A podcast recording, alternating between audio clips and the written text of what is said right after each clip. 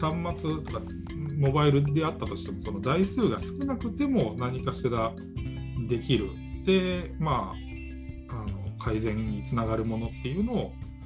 模索していかないといけないなと。え医療系の仲間で喋った時にあるあるみたいので盛り上がってあるあるはやっぱりな紙が多いことですかねやっぱりやたらと。お結局ファックスでよそとはやり取りするとかそれこそあの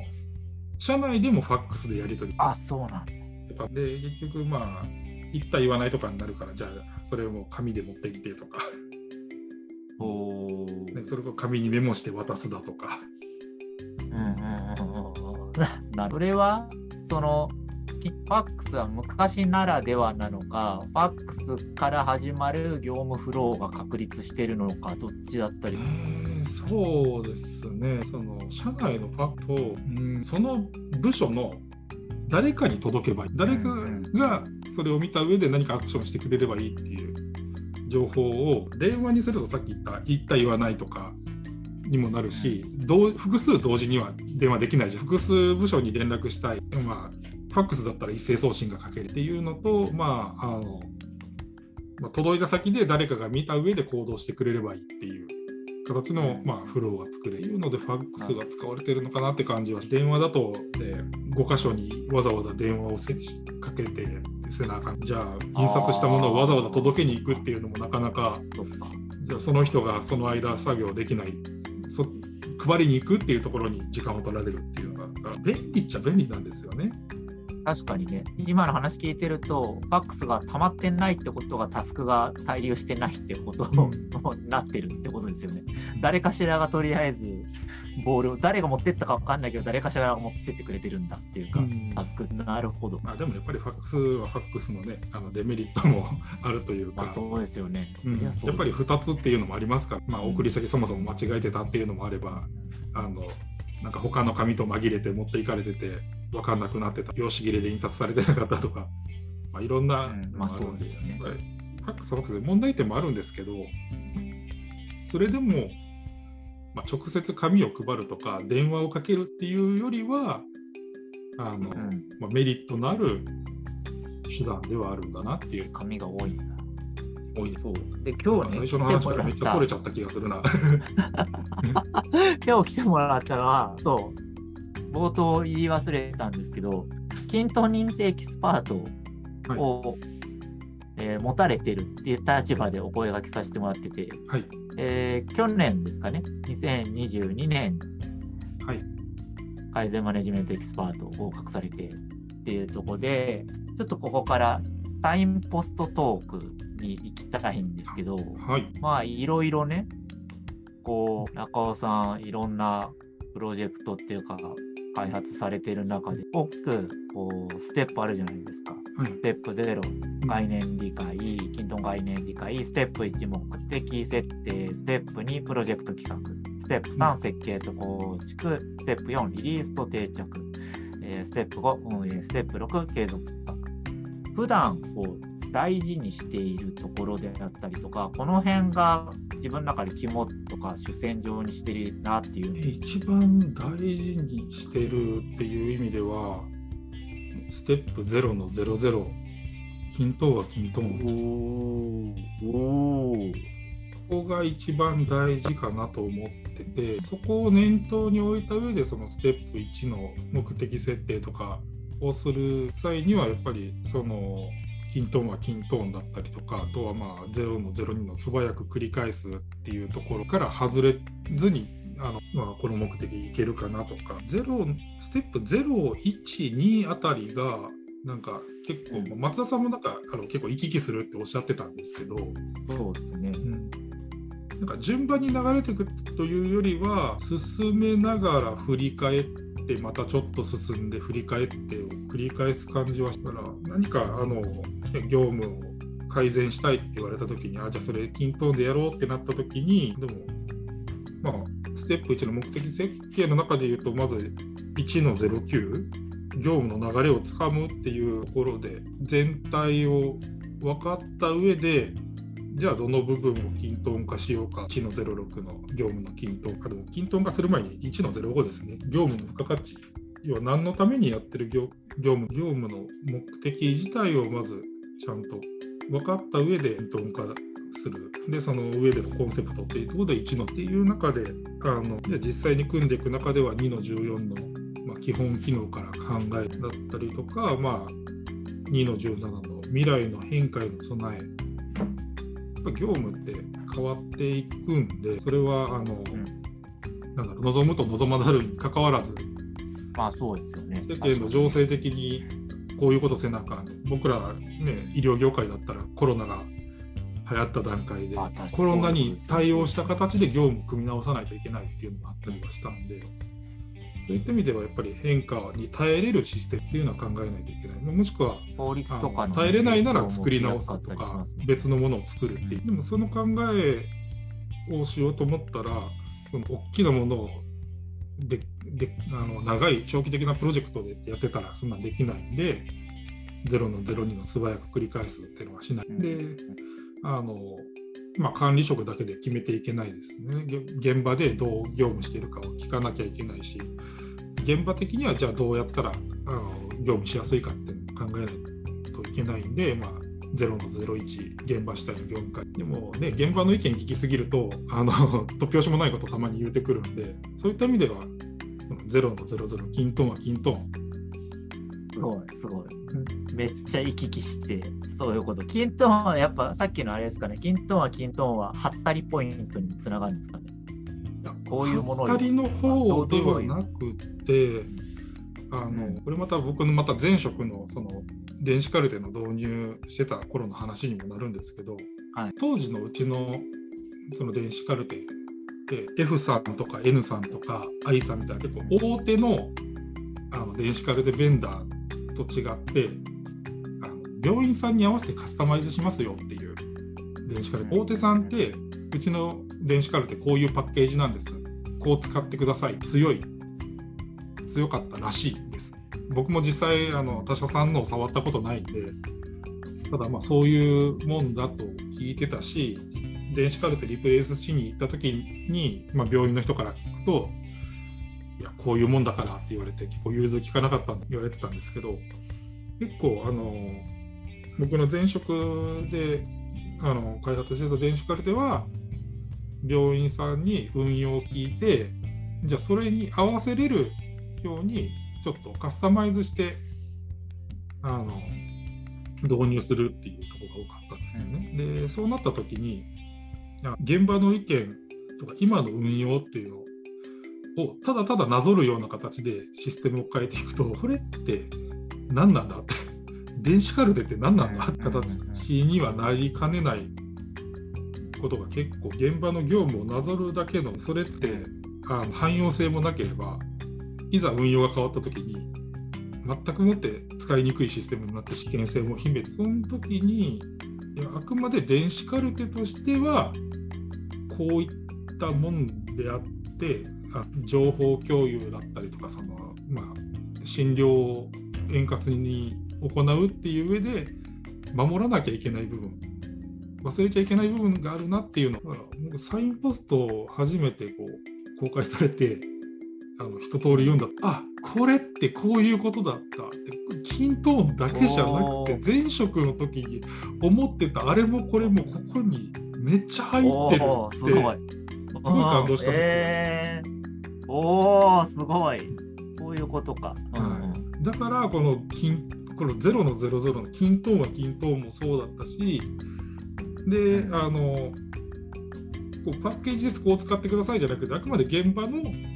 あの、まあ、業務のしやすさを聞いて構築してたシステムっていう意味でもこれ現場主体の業務改善っていうのはすごい、うん、あの腹落ちした部分だったしあのじゃあ現場がこういったからじゃあシステムの設定変えてみて動き変えてはいどうですか？ああやってみたらやっぱちょっと違うな。やっぱこう変えて。ああじゃあちょっと変えてみますね。いや素早く繰り返す。このだから0の00に入ってる部分がすごい前職の経験そして上司として仕事してる経験にすんごいドンピシャ当たって、それはじゃあある程度パッケージでありある程度こうカスタマイズ性があるツール導入であれば結構視点とかね、こう気持ちの持ちようとしては、もう結構汎用的に大事なものが要素が詰まってすごく詰まってると思うし、だからこのサインポスト出てすぐぐらいから、キントーンだけじゃないわって、つぶやいたことがあって、うんそれは本当、そういったとこあの、キントーンだからこそのね、あの項目っていうのもちょこちょこあるんですけども、ただ、半分以上は、そのキントーン以外の、あのあそうようん、言えることだな、もっと言うと、システム開発さえ関係なく言えることとかね、すごい多い。そうですね。システム導入ってだけじゃなくて、業務改善っていう形で見たときに、うん、そのまま応用できる項目がすごく多いな。キントーン中心に行き来しまくそう、やっぱりそのツールの、なんだろう、趣旨というか、あのそのツールがあの作られた目的とか、こういうためにって思われて作られてる、その目的を無視したというか、そこから外れる使い方をすると、やっぱり絶対そのツールって使いにくくなっちゃう。そういった意味でも、それってあの誰も幸せにならないですよね。現場もまあ使いにくいなと思って使わなきゃいけないし、それを導入した上司としても、あれ使いにくいんだけどって文句しか言われなくなっちゃうんで、で、そんなん言われたら上司としても、じゃあメーカーの方にこれこうしてくれみたいなことを言っても、メーカーとしても、いや、それそんなために作ったんじゃないけどな、まあそうです。関わってるみんなが不幸なんで、確かにね。だって、ユーザーとね、このシステムのこう関係性が作られたものをそのまま使うだけっていう関係性のまんまだったら、スクラッチとキントーン並べたら絶対スクラッチの方がうん。なんか見た目も良くてとかか、ね柄もあってちょっと融通聞いてっていうとこだけどもここがちゃんとそのちゃんなんだろう現場にの声を反映しやすいとかさっき言った未来に備えるであったりとかちょっとずつでも変わってきるんだっていうとこ含めてだったらまあこれぐらいの UI でも我慢するべきよねとかね、うん。なんかできないことも許容できるっていうかここまでしかできないのっていうのもあえて可愛く見えるとかべだからいいよそれこそちょっとサインポストとは離れるんですけど、まあ、ん。僕をこのキントーンのコミュニティに引きずり込むきっかけきっかけになってくれた柳井さん、ねうん。あの初回のゲストでしたけど、柳井さんが、まあ、つないでくれたコミュニティ、キントーンのコミュニティじゃなく何のコミュニティって言えばいいんですかね、TOC とか MG とかされてる人たちがたくさんいるコミュニティ。うんに僕どれも経験してない状態ででも柳井さんななぜかつないでくれたんですよ。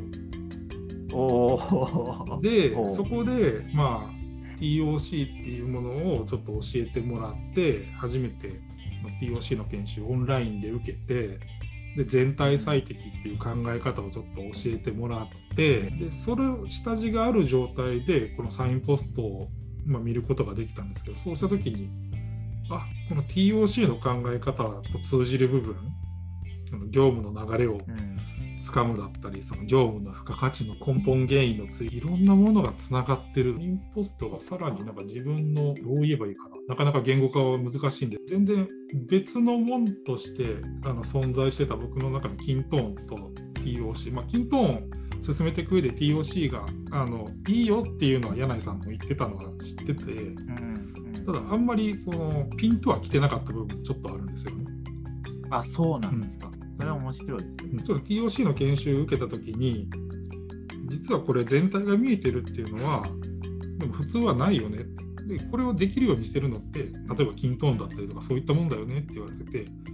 ああ、そっかぐらいにしか正直思ってない。ただ、サインポストですごくこう言語化されて、さらにパターン化されて提示されたのを見たことで、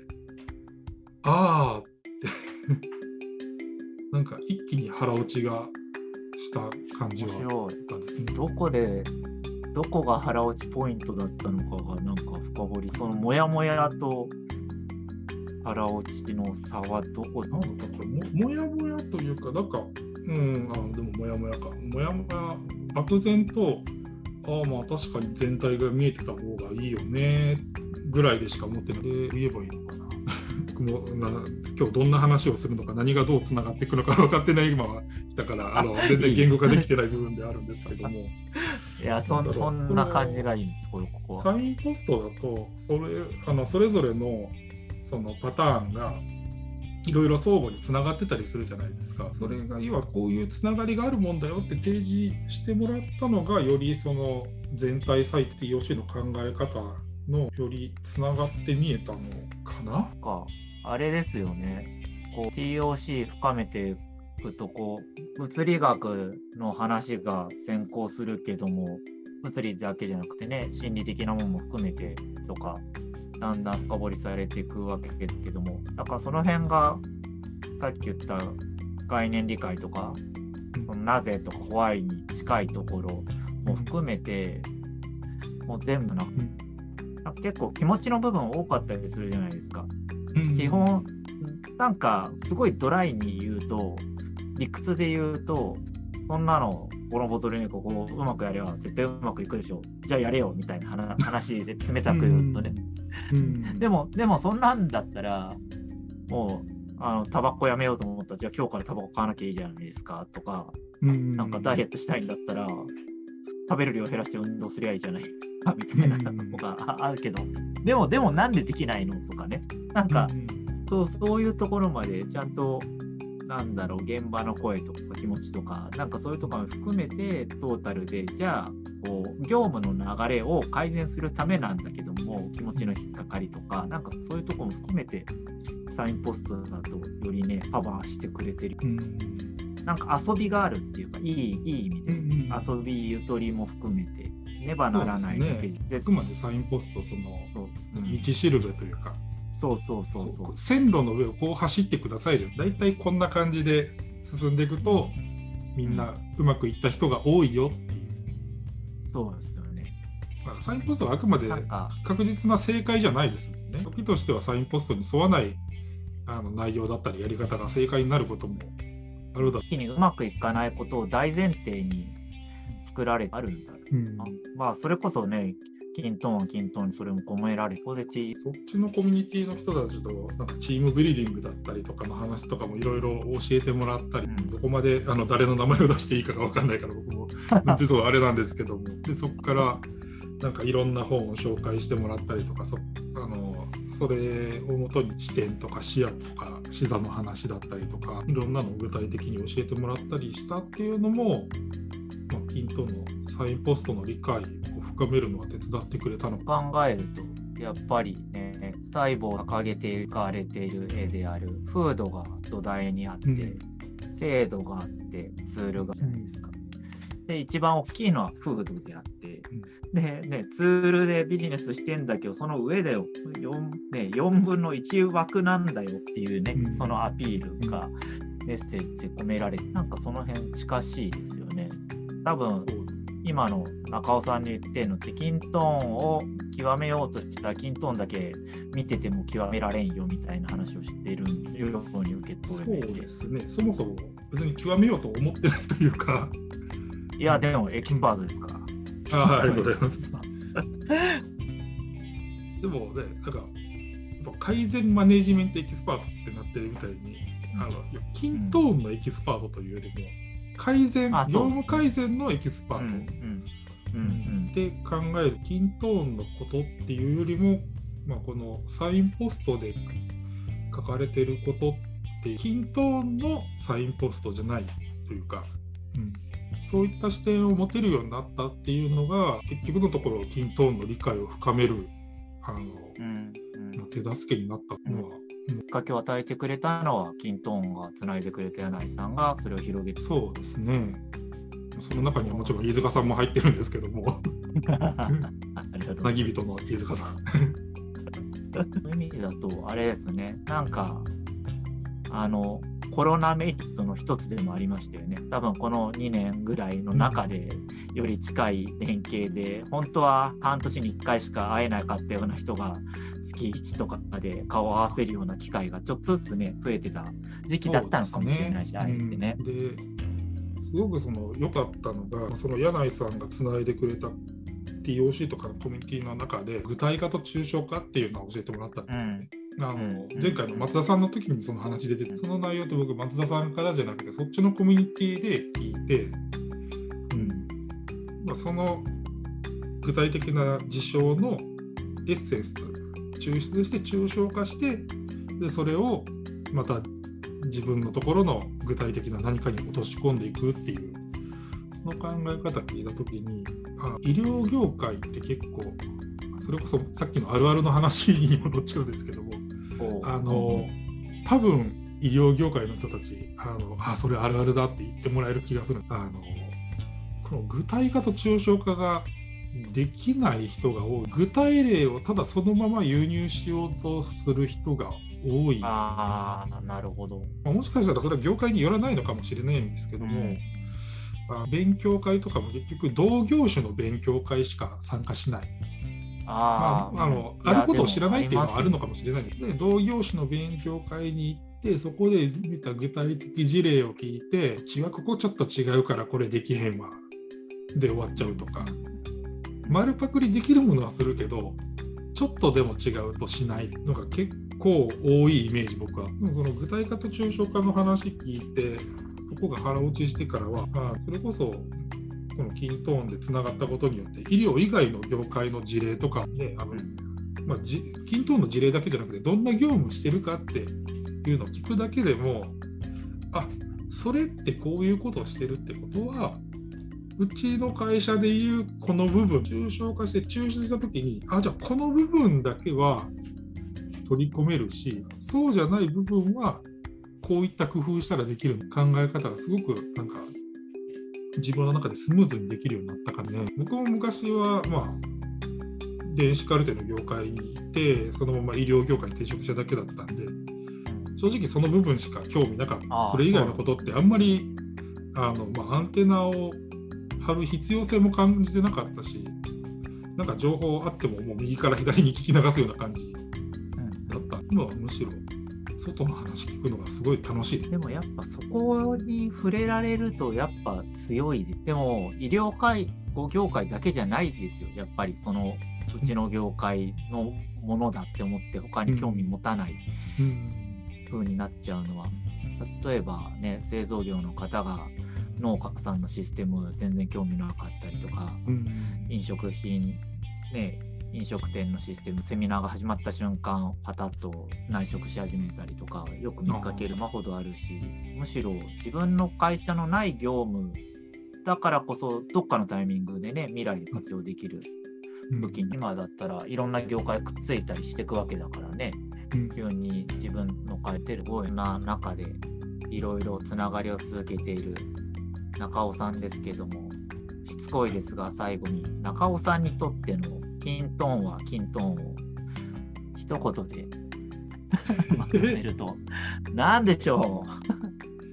う？うわ、難しい振りきたな。僕にとってのキントーンはキントーン。そう。サインポストに書かれてることじゃなくてよ。書かれてることじゃないですよ。だけども、僕にとってのキントーンはキントーン。なんだろう、業務改善においての究極であり理想形である根幹？根幹かな？それはどういう意味がこもってる？根幹？絶対的なもの。業務改善しようと思ったらその業務自体もそうですし、まあ、それを改善するにあたって何かしらツールを使うかもしれない。あの、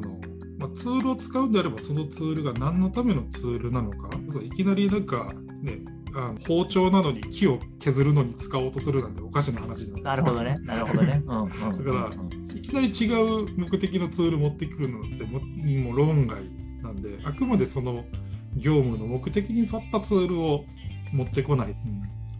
うん、で、その業務って行おうと思った時、その業務の目的ってあるじゃないですか。医療だとまあ患者さんを治すだったりとかもそうですし、まあ、製造業だったらその、まあ、何かしらの製品を作る。それを何のためにやるのかっていうところをあのしっかり理解しておかないとツールの選定もそうですしその業務を行うための、まあ、ツール使わなくてもその手順自体がなんか歪んでくるかな。ツールを使うならそのツールの、まあ、作られた目的が業務の目的に合致してるかっていうのを見ない。業務の手順とか業務フローっていうのもその業務の目的を本当に果たすためのものになってるのというところをあの意識しないと改善にちゃんとつながらないかなっていうふうに業務を深くしろ業務の付加価値って何？上で、トーンって何とか、均等の付加価値ってねとか、背景とか、なんかそういうことも深めて、しっかりと理解しようよ。武器とかのね、はい、食った人とかね、なんかそんなの知ってたら、より愛着もあるだろうし、間違った使い方とかしないだろうしね。均等自体自由度高いものですし、それこそん。細胞自体もうん。あの100社100通りって言ってるから、まあ、確率的な正解ってもちろんないじゃんそれでもやっぱり均等の、まあ、構造上あのそれをこれ均等で作るのは難しいよっていう部分やっぱりあるじゃない、うんそういったところを無視して無理に均等を使うっていうのは誰も幸せにならないな特にあの僕の場合その前職で携わってた電子カルテがそのデータベースの仕様って結構公開してくれてる業者なのリレーショナルデータベースでどんなあのデータベースのテーブルがあってどう相関してるっていうのを、まあ、知っててでリレーショナルデータベースだとどう動くっていうのが分かってるからこそこれを均等で再現するのは無理だと分かってるし連携サービスをゴリゴリに乗せて無理やり再現しようとしてもそれってなんか違う、それを無理やり構築したところで意味はない、あくまで均等が得意としてるものにうまく乗せて、まあ、現場だったり自分自身だったり含めたなと。まあそういう意味だとね、均等も生ものみたいにこう育ったり変化し続けてるから、知り続けなきゃいけないっていう面白さと難しさとね、両方あっていいですよね。そうですね常に学び続けれるっていうそのは機能軸って、た単純に機能だけで言ったらね、2年前のキントンと今のキントンって全くね、違うものになっていますよね使えるね、領域ありがとうございます。こちらこそありがとうありがとうございました。今日のゲストは中尾典孝さんでした。ありがとうございました。ありがとうございました。